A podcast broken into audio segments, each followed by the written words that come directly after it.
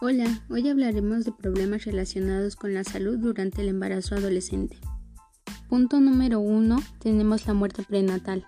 Es un serio problema de salud para los obstetras, así como una tragedia para los familiares, además de ser un indicador incuestionable de la calidad de atención prenatal y el trabajo obstétrico. La muerte prenatal es definida por la OMS como la muerte previa a la expulsión o extracción del producto de la concepción. Sin duda, las mujeres embarazadas necesitan una atención prenatal adecuada, ultrasonidos para vigilar el crecimiento intrauterino, así como la vigilancia eléctrica fetal. Así disminuiría la tasa de muerte. Como punto número 2 tenemos la mortalidad materna, que es la muerte de una mujer durante el embarazo, el parto o el posparto. Y hay muchos factores asociados a la muerte materna que no implican un buen o mal estado de salud general como son el aborto clandestino y las muertes relacionadas con la violencia hacia la mujer. Y hay muchas causas relacionadas con este tipo de mortalidad, como son las hemorragias internas, las infecciones, los trastornos hipertensivos del embarazo, el parto obstruido, las complicaciones a causa de un aborto clandestino, que son la causa de un 13% de muertes y entre las causas más directas se encuentra el paludismo, la anemia, el VIH-Sida, las enfermedades cardiovasculares. Y normalmente el número de muertes maternas ocurre en áreas rurales, ya que no cuentan con establecimientos de salud para recibir una atención materno-infantil. También existen otros factores como el costo, el temor a ir, el maltrato por parte del servicio de salud, el tiempo de espera, el distanciamiento de un centro de salud o por vergüenza.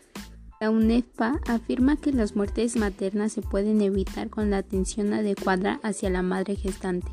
Y por último tenemos el aborto. El aborto es la pérdida del embarazo en un momento en el que el feto o embrión no es viable es decir, que no es capaz de sobrevivir fuera del útero materno.